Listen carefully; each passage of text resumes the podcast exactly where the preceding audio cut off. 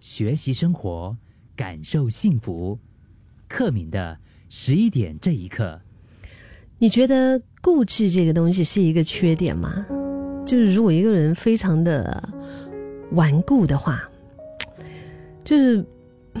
不管受不受欢迎啊，我觉得有固执特质的人，他都是对世界或者是对事情有自己的一套看法的人。泰国有一位新人啊，就是最近人气很旺的，大家叫他靓仔，嗯，就是 Bright，呃，他叫做瓦奇拉维特奇瓦，嗯，但是大部分的朋友就是知道说他叫 Bright 啊，他自己他也有就是笑说，呃，很多人都讲他非常的固执，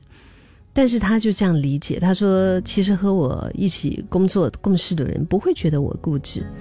而是那些没有办法给理由的人。他们就会说我很固执。他有分享到一个小时候的例子，他讲在小的时候啊，大人们就想他专心读书，然后会禁止他玩游戏。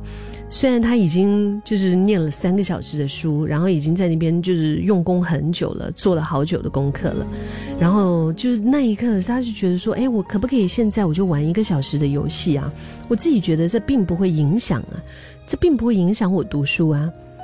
但是呢，就是大人就不让嘛，那他就不会听他们说。他说，因为没有人能够禁止我玩。可能大人这个时候的心态就是觉得，哎呦，你这个人真的是很不听话哎，你真的很固执哎。Bright，他的意思呢，就是他坚持自己看法的同时，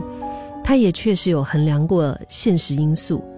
就是并不是只是忠于自己而不理别人的意见，就是不是那种完全是活在自己世界里面的。嗯，他可能有时候他根本是别人没有任何的理据去说服他，那他为什么又要改变主意呢？可能一个人固执与否并不重要，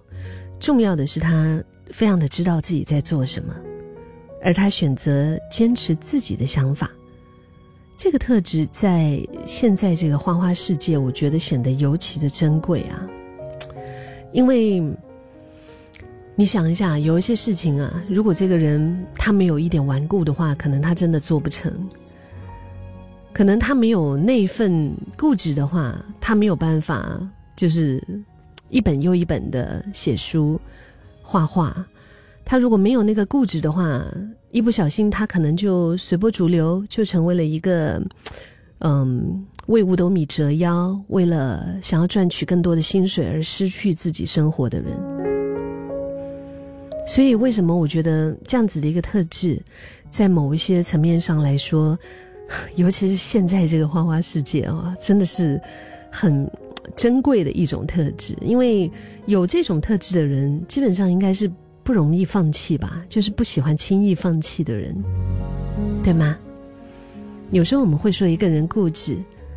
大概都是在可能生他的气吧，就是觉得说周末你不听我的，